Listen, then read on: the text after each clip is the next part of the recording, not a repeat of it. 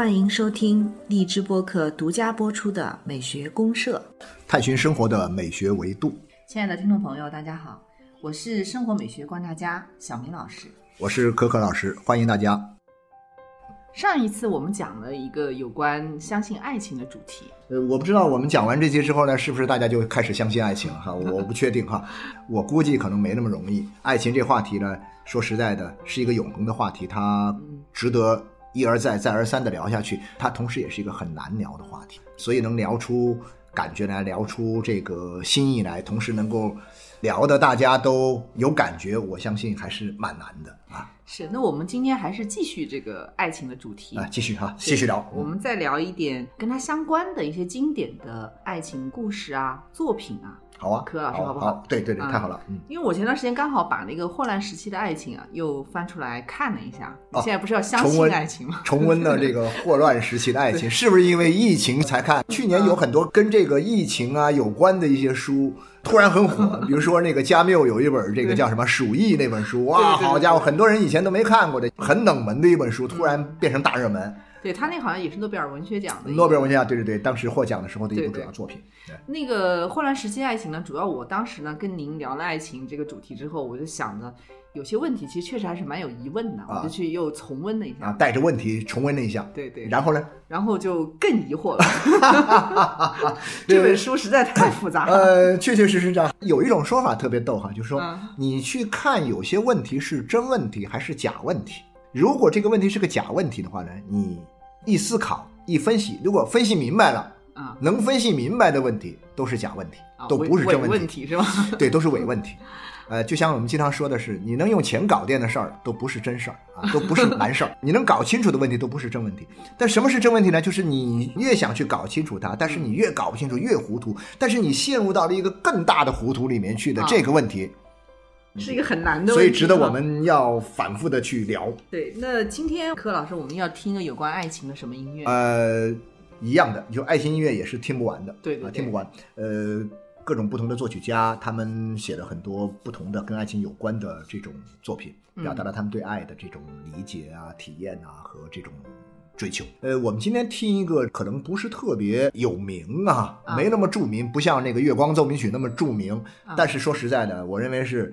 非常非常好听的一首这个小提琴奏鸣曲啊啊！法国作曲家弗兰克的一首 A 大调 A 大调小提琴奏鸣曲。我们来听听这首奏鸣曲里面的这个小提琴和钢琴这两个乐器在里面怎么样彼此相互的对话，彼此相互的倾诉，彼此怎么样相互的碰撞，最后怎么样彼此相互的燃烧的啊！我们来听听这首 A 大调小提琴奏鸣曲。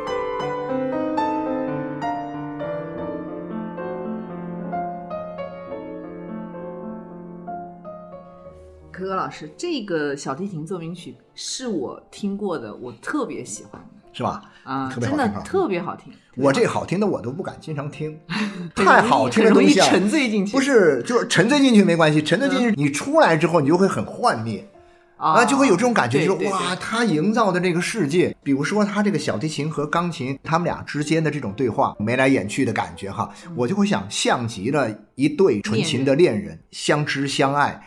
他们之间发出的这样一种信号啊，真的是很让人陶醉，很让人着迷。真的很陶醉。对对对对对，然后你一陶醉了之后呢，你就不想出来。一出来之后，你再看身边很多东西，你觉得哎呀天哪，我怎么生活中就没有这些东西呢？好像也有，但是不多，你知道吧？就会有一点点这种小小幻灭的感觉。对他这支音乐的那种融合感，我觉得也是很佩服，很厉害。就既有那种古典严谨的，就是巴洛克，时代的一些东西，对对，啊巴洛克时代，甚至像巴赫赫他们那些东西啊，对循环缓复的那个对对对对卡农式的那种那种节奏的对对对对但是也有一种很法式的，浪漫主义时期的音乐，西方古典音乐史上呢，到了这个十八世纪末、十九世纪初这个时候呢，出现了浪漫主义思想的、文化的和美学的这种潮流。比如说像贝多芬，就是从古典乐派向浪漫乐派。转化和推进的一个关键式的人物，弗兰克他们呢已经是浪漫主义非常成熟了，而且浪漫主义呢在那个时代已经非常有势力了。浪漫主义的一个最大的特点在于什么呢？它就在于挖掘人的内心情感啊，就是他挖掘人的内心情感方面呢极其的有力，而且呢很到位，偏感性，对，非常感性又非常细腻。就是经常你有这种感觉，就是我们日常生活里面的很多的感受，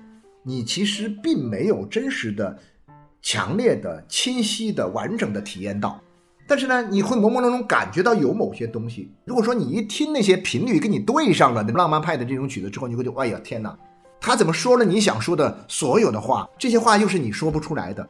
他表达了你所有想要表达的某些情感，但是你又是表达不出来的。而我觉得在爱情这个问题上呢，虽然他这个曲子并没有一个标题说这是什么爱情奏鸣曲之类的话，但我认为它就是爱情奏鸣曲。对，它是理性跟感性的一种很好的融合，没错所以像极了爱情。听这首曲子进入到我们今天的话题的时候呢，嗯我会想到一个很有趣一个问题：听这曲的时候觉得特美好，特美好。我一关上音响，一回到现实那张，我就发现有点反差，就是幻灭了，有点小小的幻灭感。然后呢，又赶紧去听，那种很美好的感觉又回来了。可是我一关，哎，它又那什么了。所以我就会想看，它像爱情是什么呢？它像爱情不仅是像爱情那么美好，当你投入爱当中的时候，当你被爱激发的时候，也就是我们说的俗一点，就是当你的那个多巴胺和那个肾上腺素 高强度的分泌的时候，你会觉得哇，好棒好棒，就相当于你在听这首曲子的时候那种甜蜜温柔的这样一种感觉。但是很短暂。但是很短暂。你一关掉之后呢，你回到日常生活当中，你发现，好家伙，呃，这日常生活怎么这么不堪，怎么这么无聊，这么乏味？这首曲子我说的是像爱情，我觉得不是说它只是像爱情那种多巴胺的那种分泌状态，它更多的是像我刚刚说的那种状态，是一个瞬间的美好的体验，跟很长时间的这样一种平凡朴素，甚至是无聊平庸的这种状态。永长的日常生活日啊，对冗长的这样一种日常，是这两者结合的一种状态，啊，何老师，您提的这个问题很深刻啊，基本上很深刻是吧？啊，对，我是不是提了一个你 平时也有这种感觉，但是突然没想到的这种？这个问题应该是一个，就是大家普遍在各种作品里面都会探讨，就爱情能不能超越时间的问题，瞬间能不能永恒？您刚才说到这个霍乱时期的爱情，因为这个霍乱时期的爱情呢，我们知道哎它其实是两段爱情嘛，对吧？两段爱情前后持续的时间是五十多年嘛，五十一年，而且还没完嘛，还在进行中，但这个小说就结束了。其实，在这个过程当中，你会发现有无数多的这种爱的精彩的瞬间和美好的瞬间、甜蜜的瞬间、温柔的瞬间，让你就欲仙欲死的瞬间，死了都要爱。死了都要爱的这个瞬间。但这个瞬间呢，你就加到一起来吧。马尔克斯也没有详细的去写。费尔明娜作为一个女主人公，她体验的两段爱情的过程当中，这些绽放的瞬间加到一起，能超过一年这个时间吗？爱情感觉上都是很短，都是很短暂，把这个短暂一个个加起来，加起来也不可能有一年哦，也不可能有一年吧？一年三百六十五天，一天二十四个小时，咱算数不好哈，你可以算一下。我回忆自己前半生，我想我所经历的爱情最美好的瞬间加起来，嗯能有多长时间呢？几个月吧，但是我不太敢去想。万一时间不长，我不觉得很失落吗？但是我就想，其实也不可能太长，对不对？我想每个人可能都是一样。对他其实费尔明娜跟阿里萨的应该是爱情嘛，因为他们两个人就像您讲的，他是一种青春的这个是的，三线素的那种感觉，就年轻男女的互相吸引，然后互相表露，那个应该是真正很心动，就像你说小鹿心跳嘣嘣的那种感觉。但那个时间其实也很短暂。这个很有意思，咱们分析这小说的时候，你看费尔明娜跟这个阿里萨他们之间是有咱们说的这种爱情的哈。古希腊神话里面呢，丘比特有两根箭嘛，一根金箭，一根铅箭。金箭呢，就是一射中谁呢，那爱情就来了。这两个箭呢，同时射中这两个人，这两人就有了爱情了。很奇怪的是什么呢？但他们就没有延续下去。后来呢，等到他跟沃尔比诺这个医生接触的时候呢，他们也有了，也似乎也有了爱情。然后他们就在谈婚姻，他们是以婚姻的形式出现的。是，其实我觉得费尔明娜她是。跟他结婚的时候，这个时候他是没有爱这个，他其实是没有爱的哈，对他也不爱他，就应该不是爱，至少不是那个呃，他和阿里萨那种感觉的东西，对不对？对对对对，他可能考虑了更多的一些我们讲的一些社会的呀，一些外在的一些因素啊，他觉得他应该选择这么一个人一起组建一个家庭，对，还有更多社会性的考虑，对对对对对。但是这样一个东西加起来的话呢，我觉得就说呃会。也持续了多少年呢？他跟这个沃尔比诺的这个五十多年，也有半个世纪的半个世纪的对婚姻。然后在这个婚姻当中呢，然后呢，慢慢的也有了爱情。对，那么这个他们有的这个爱情，我相信他可能他的表现形式，他跟他跟这个费尔米娜和这个阿里萨可能表现形式不一样。比如说，他们不会说有那么狂热的啊那种这个热情这个绽放的那样一种相爱的瞬间。他们在一起的那种涓涓细流的东西，慢慢的他也觉得说，其实。到那个谁医生去世以后，费尔明娜他回顾这一生的时候，还是觉得说自己并没有误入歧途吧，我们还是相爱的，对不对？他两个人的那段半个世纪的婚姻呢，就到后来已经变成什么呢？就彼此是没有办法离开彼此了，也没有去思考说这是不是爱。呃，这个东西是不是一个呃爱？然后呢，我给他贴上一个爱的标签，其实好像似乎也没有，没有。但是它它已经变成了一种，就是说彼此生活里面必不可少的必需品，双方都是属于这样相互的这种依存关系。沃尔比多医生在去世时候，因为他是一个突发意外去世嘛，他去世时候他就一直在等着他的妻子出现，然后就跟他说。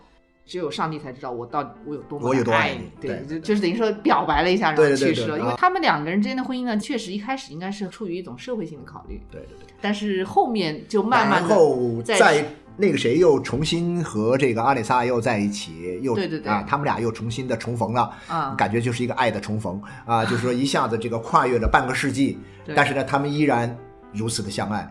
然后开始了一段新的旅程，这段旅程其实是没有终点的。到现在为止，我们看到这个小说，对它里面有一个东西跟我们现在人的这种生活状态的东西啊，我觉得蛮像的，是什么呢？就是说它会让我去想到另外一些东西。我们今天的人在讲爱情的时候，可能更多的去强调那个绽放的瞬间、狂热的那种，在心理学上叫什么叫高峰体验。我们很强调高峰体验的那个瞬间，这个瞬间如果说一直有持续，始终它会不断的出现。然后我们觉得，哎，那我们俩之间是有爱情的。如果这个高峰体验可能在一开始在初恋的时候有，在热恋的时候也有，然后在最后结了婚以后就没有了，慢慢平淡了。或者说在结了婚以后很久以后的某一个瞬间，因为某些偶然的因素又出现过那么一两次，小小火花又绽放了那么一下，他觉得那还有。但是更多的时候他就觉得，哎呦，结婚以后没觉得是有多相爱。是，其实你看那个马尔克斯在写他两个人的婚姻生活的时候，就费尔明娜跟那个沃尔比多医生的时候，他们俩在婚姻的具体的很多日常中，相互之间是有很多的问题的，嗯，甚至彼此有时候是有一段时间是感觉很厌恶对方，嗯嗯嗯，两个不同的人在一起生活的时候，其实我们都有这种体验嘛，很多摩擦，很多碰撞，当时也许你会觉得根本这不可能是爱嘛，因为我好像很烦这个人。对对对，突然一下很烦。你会觉得他总是这样，他总是这样，很多很多的细节都让我觉得非常的厌烦。然后尤其是什么呢？尤其会有一种感觉说，哎呦，好家伙，原来我们谈恋爱的时候不这样。原来肯定不是这样。对啊，它像一个什么朦胧的一个东西，把很多东西给屏蔽掉了啊，掩藏了，或者像冬天的大雪 掩藏掉了，或者说像那个什么一个龙，呃，这个叫什么阴天里面的这个龙雾一样，把很多东西隐藏掉了。某天你突然发现了一个真相，而这个真相曾经是被隐瞒过来，哇，你觉得很崩溃是吧？就这种。没错，就像您刚才说的高峰体验，对啊，仿佛是烟。花般绽放一样，那烟花放完了以后，那个一片对对对黑黢黢的天空啊。我们去理解爱情的时候，我们在认识上哈要处理好一个关系，是属于那个瞬间和永恒的关系，精彩瞬间和我们的平庸日常的关系。爱情能不能超越时间？对对对，因为什么呢？因为那种强烈体验到的爱情呢，只是一个片段，只是一个瞬间，只是一个短的一个时刻，是一个时刻的概念，而生活本身是一个长时段的概念。对，特别是婚姻的生活是一个长时段的概念。你如果不能够很好的去处理好这个瞬间和这个长时段的这个概念，你只是觉得那个瞬间才是爱情，而那个更长时段里面的这个平常的日常生活里面的这样一些没有光亮的，对啊，没有这个鲜花的，呃，好像就对单调又重复的这种生活，没有激情的。虽然这个过程当中，你也会不断的在每年的情人节的时候也会表示一下，送个花儿。啊，或者说在你们的结婚纪念日里面，你们也可以去看个电影，或者说故地去重游一下。婚姻能能做到这一点已经很不容易了。不说，呃，但是呢，很多人他甚至是连这都没有。对，呃，所以说他们会觉得说，哎呀，那就没有爱情。从您刚说的这个或者时期的爱情里面，我就会想到这个问题，真的是要处理好短暂的时刻和一个长时段日常的关系。我觉得两种都是爱。长时段这个概念呢，它其实是一个历史学的概念啊，是一个法国的历史学家，他有一个呃学派叫年鉴学派。他这个长时段是告诉我们什么呢？他就告诉我们说，研究历史啊，研究生活中的很多现象啊，要去注意它的一个很长的一个时段，不要只是看一个短的，比如说一两年，比如说某些大的事件、历史事件，它是发生在一两年当中。那你要去研究这个历史事件的时候，我就只研究这一两年。但其实呢，他说这个东西呢，往往是不真实的。嗯。真正的是什么呢？是应该把长和短结合起来，更多的要去看一个很长的时段。所以我们经常讲到，就是说看爱情其实也是一样的。要用这种历史学家的眼光去看叫历史维度啊，历史，我们就除了生活的美学维度之外，咱们还要适当的引入一下历史的维度啊。对，它超越时间，在混乱时期的爱情里面呢，最终呢，它其实是给到了一个答案，就是他是认为爱情可以超越时间，可以超越时间。对，包括像刚才我们讲的这个费尔米娜跟威尔比罗医生这一对儿，他们也是属于就是在这种永长的，甚至于互相都已经开始生厌的一种日常婚姻生活里面，没错，最终他们其实还是觉得。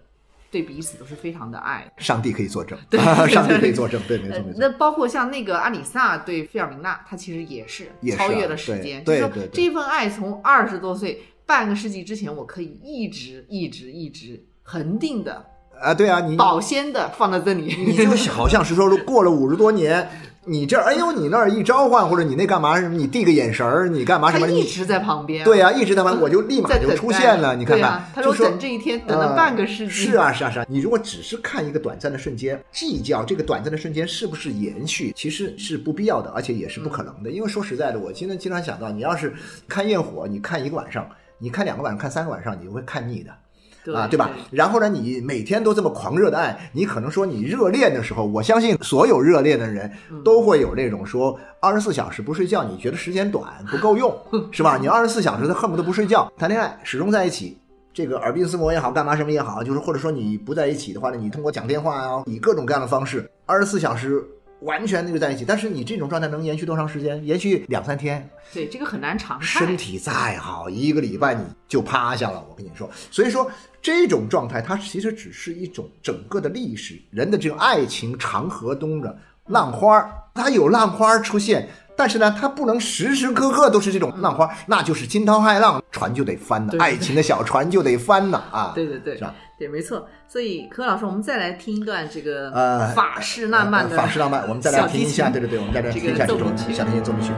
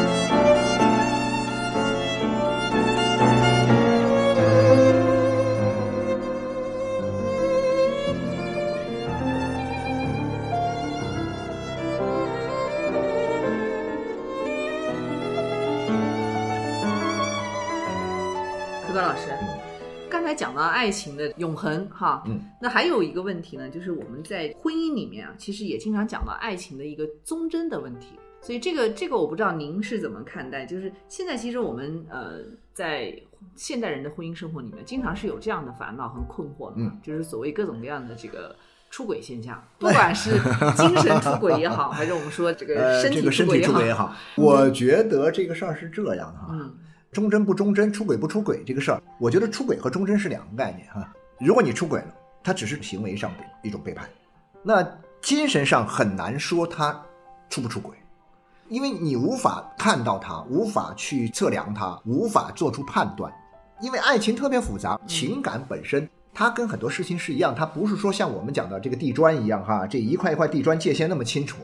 人的情感一投射出来，一表现出来的话呢，它本身的边界相对来讲不会那么清晰，它肯定跟一些好感的东西连在一起。那我可能对某些人有好感，算不算出轨？算不算出轨？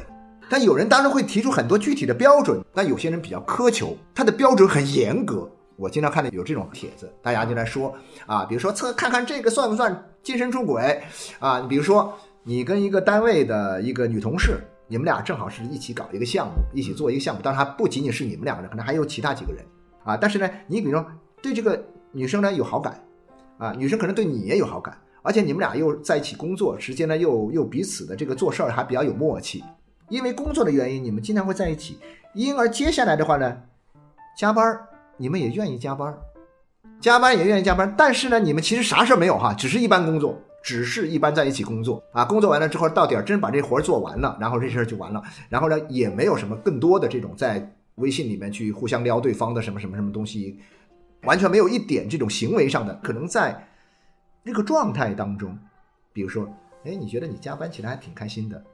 跟你的这个女同事，当然不仅仅是你们两个人，还有其他人哈。但仅就这两个人的关系而言，有人就以前就讨论说，这算不算精神上出了轨了？这个确实是没有标准，就很难吧？因为这本身就很暧昧嘛。因为暧昧是什么呢？暧昧就是界限说不清楚，模糊的，就是模糊。所以在这个意义上讲，判断是否忠贞，只能看最后的结果。如果说你做出了有损你现有婚姻关系中、你们夫妻关系中，或者说你们爱情关系的一些事情。你可以在溯源的时候发现，他某一天他曾经多看了某个人一眼，然后这一眼就看出麻烦来了。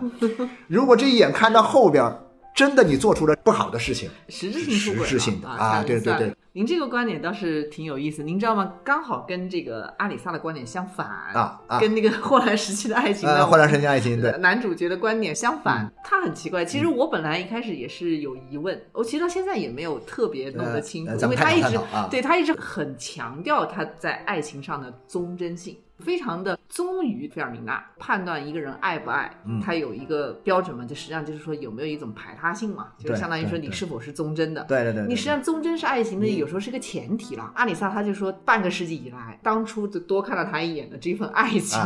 一直是保鲜的，就是我一直是珍藏的啊，珍藏的，对，从来没有变过。嗯，甚至他说我是把童真一直保留着，但实际上他的生活是非常放非常非常放荡的哈。对，非常放荡，可以说是在小说人物里面应该是一个肯定是排在前几的前三的。他好像他有一个，就是说私生活，他在外面睡过的女人大概有好几百个，对，非常的乱，非常多。就是在身体上这个层面上来讲的话，那是极其不忠我觉得很多女生肯定接受不了这种男生。对，他们强调他的，但是我就觉得很奇怪，所以这就是文学和生活的一个关系。很多女生她在看这个作品的时候，觉得阿里萨确实是一个完美的情人，我完美情人。如果说这个完美情人到了她的生活中，她觉得她接受不了，因为她觉得她身体不干净。虽然你替我保持了一颗纯真的爱的初心，很长时间以来我都在想这个事儿，所谓的身心的关系，身心的关系呢，其实就是我们这里面讲的一个爱和欲的关系，就是就是一个爱情感和欲望的一个关系。对，那么这个欲望关乎身体。情感呢，更多的关乎一种精神。那这两个东西呢，从很早时候古希腊那个时候开始，柏拉图式的爱情，柏拉图式的爱情呢，我们通常都知道，那是一个精神恋爱。很多时候人们觉得说，哎呀，怎么可能恋爱只是精神恋爱呢？它难道不跟肉体的欲望发生关系吗？其实，在这个柏拉图那个时代呢，他的情况跟我们今天情况不一样。对对对，他这个其实是压制了，就是我觉得他那个精神式的那种恋爱呢，他其实是通过了一种就是。呃人的一种控制吧，嗯，就是说你得要控制你的这种肆意奔腾的啊，对对对，必须要控制，对欲望的东西，是是是，对，然后升华你的精神，对对，那这时候你就是柏拉图式的，对啊，然后那个时候还是双性恋，对吧？那个时候，呃，古罗马那个时，呃，古希腊那个时代呢，一直是双性恋的一个，就说柏拉图说的这种柏拉图式的，我们讲的他那种爱情，主要是说的是那个就是会影篇这样一个对话录啊，对话里面叫会影篇里面嗯，他实际上讲到了很严格的把这种爱情把它限定在男性的同性之间，在柏拉图式的爱情里面，男性同性更多的是强调一种情感的、精神的一种升华的东西，所以他一般不跟身体。发生太多的关系，而且你想同性之间相对来讲，他们身体的关系可能跟我们今天的身体关系不一样。其实男性的身体相对来讲是一种比较开放的状态。举个例子，到了夏天，满大街都是光着膀子的人，虽然这个东西不太文明，各种膀爷，各种光着膀子的人，在那个时代的这种男人和男人之间呢，人们强调啊崇高的、纯洁的对精神之爱。再往下延伸呢，可以延伸到什么呢？延伸到。呃，人对上帝的这种爱，人对上帝的爱，人对上帝就不可能有肉体的关系发生，对不对？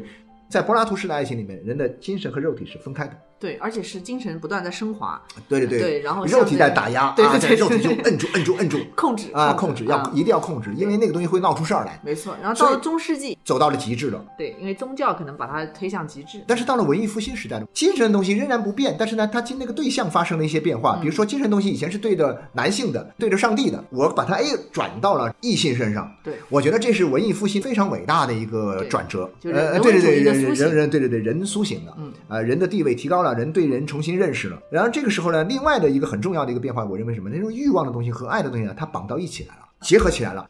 我们简单讲呢，是爱和欲在古希腊中世纪是分离的，从文艺复兴时代开始，一直到这个后来的到十八十九世纪以后，爱和欲呢，它合为一体。合为一体的结果就很简单了，你爱一个人跟睡一个人是一回事儿。啊，或者说你睡一个人跟爱一个人是一回事儿，很直白啊，很直白，很直白，就是这个意思。那个文艺复兴时期的时候，很多艺术家都非常喜欢表现维纳斯，光着身子的那种维纳斯，他本身就是一个爱性和这种生育都有关联性的一个一个女生，非常喜欢表现她的各种故事和题材。对，所以你看到那个时候的文学作品，都感觉到，哎呀，天哪，怎么尺度这么大？你比如说像《诗坛》里面的很多的爱情，可能是在街上发生的，都是在。床上终结的，啊，就是它一定是这样一个过程，呃，非常有意思。关键是这两个东西它不是排斥的，这是第二个阶段。到了二十世纪以后啊，我发现这东西发生变化了，包括像马尔克斯写的这个费尔明娜和这个呃阿丽萨的这种关系，这个时代的人已经慢慢可以理解了什么呢？爱和欲呢又可以分开，对他已经可以又可以分开，可以两回事儿。欲的东西我们抱有了更多的宽容，人就是一个生物体，你的各种生物的欲望，它表现出来的时候。只要你不会引发一些社会的一些麻烦啊，犯犯法，或者说是导致一些什么固有关系的一些破裂，大家都会相对以宽容的态度，或者说以一种更明确的，我们都在法律对社会法律所认可的范围之内安置这种欲望。但是呢，对情感的要求，我认为它更苛刻。就我们这时代对欲的看法呢，更加的宽松。就像我们以前讲的那种，像凯撒的事儿归凯撒，就是这个欲望的事儿归欲望，归法律去解决。但是呢，爱情、情爱那就要求很严格。阿萨里他要表白的时候，一定说我这是初心呢，我这是童真之心呢。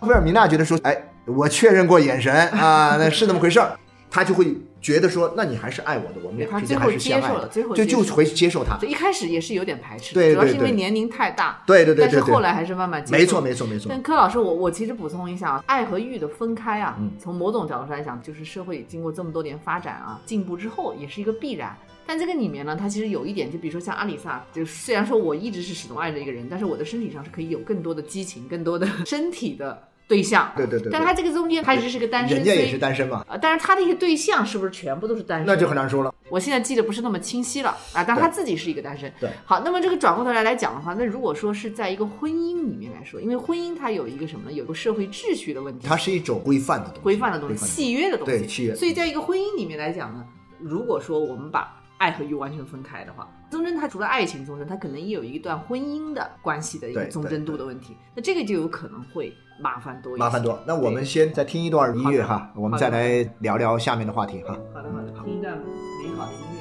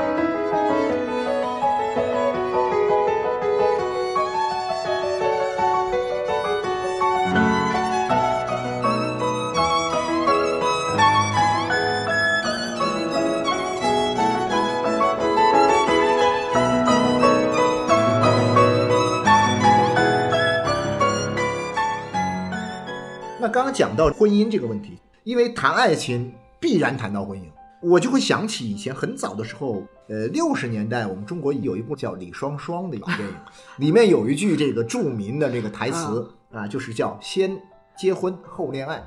啊，那应该是属于五六十年代的时候，就是他那是部喜剧，讲什么故事我都记不太清楚。一个叫张瑞芳的一个老演员演这个李双双，然后呢有一个叫仲星火的一个老演员呢演李双双的这个丈夫。他们俩其实是原来没有爱情的，因为都是属于那种传统社会里过来的人啊。但是呢，他们俩相处的很好。李双双的丈夫就总结了一句什么：“我们是先结婚后恋爱。”给我的一个很重要的启示是什么？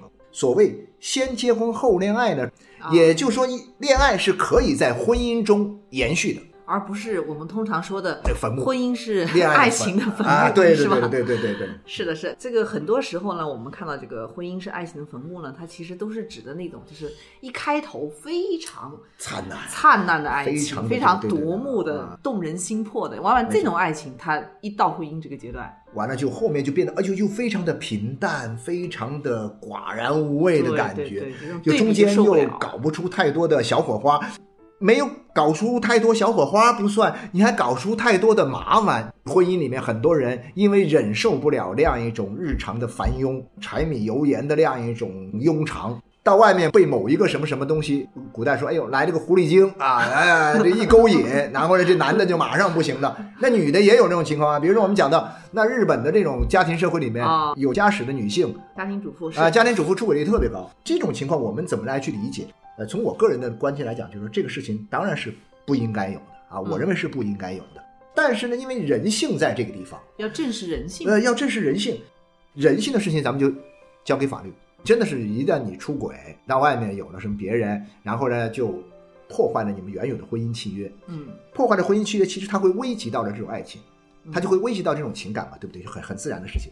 所以在这种情况之下，其实爱情本身又是情感，又是很脆弱的。嗯，当你这个保护他的某些契约，呃，一旦失效了以后，嗯，那这个家庭就会破碎。对，家庭一旦破碎，就会引发很多很多的问题。这些问题都是社会问题。那么法律能解决的吗？那该离婚的就离婚。经常也有讲到，因为现在社会离婚率很高，这件事情在某种意义上来讲呢，好过那种就是说你们婚姻中已经出了问题了，而且你们也不相爱了。嗯，你们婚姻中也出现了这些问题了，硬着头皮，你们还硬着头皮过，哎，我觉得这种现象呢是比较悲惨的，我认为这是最悲惨的。啊，我认为这是最伤天害理的事儿啊，这个才是那个爱情的坟墓，这才是爱啊，对，这才是爱情的 坟墓，没错没错，这就是最终把它消磨掉。刚才我们讲的这种爱情，比如说一开头很璀璨的，很那个，然后归于一个婚姻，因为你开始太美好，后面太平淡，最后对比的以后受不了，对不对？啊，就走向了一个。比如说离婚啊，那还有一种呢，就是您刚才说先婚后爱。那一开始我也没有太大的这个期望值啊，那两个人在一起经营一段婚姻，哎，我觉得这走下去了挺好一件事，那越走越好。我觉得这个更像是生活，这可能是两种文学范本，是吧？是爱情融入生活，并且呢，给生活加了糖，给生活加了这种激素，给生活添光加彩。在我们今天这个生活当中呢，有相当多是这种情况。对，所以就说爱情它究竟是细水长流好呢，还是轰轰烈烈好呢？可能从我们这种过来人来说的话，都会选择细水长流的。细水长流，细水长流的时候呢，也偶尔弄点小浪花啊，要搞点浪花出来。在我们八十年代那个时候，基本上都是细水长流似的，啊，都是这个呃。好像平淡无奇的这种，老一辈人很多对很多老一辈也是这样的，就说可能是甚至他们之前也没有见过面，是啊，比如说是大家呃媒妁之言啊，呃哪里介绍的，然后呢彼此就开始交往。那在这个交往过程当中呢，慢慢的各种各样的原因，我们也不可能长期的一直那么交往下去吧。所以呢，呃我们差不多还可以的情况之下呢，其实大家也没有什么太多的这种很亢奋的、很那种狂热的状态，那我们就可以比如说就就结了婚了啊，结了婚。在结婚过程当中，你就会发现，如果说你还不断的在这里面去做一些经营，你要经营自己的爱情，啊，要经营自己的婚姻生活，那在生活中制造一些小插曲、一些好玩的一些小东西来，不断的去激发人的这种爱意哈，彼此之间创造一些新的这样一种默契。我觉得这种东西在我们的日常生活里面呢，更具有普遍性。对，它能够使得长久的维持下去。我觉得这就是一种积极的心态啊。一种情况是说我到了结婚就完成了。啊，后面的时候我就哎呀呀，就就就过日子算了，也不能这么想。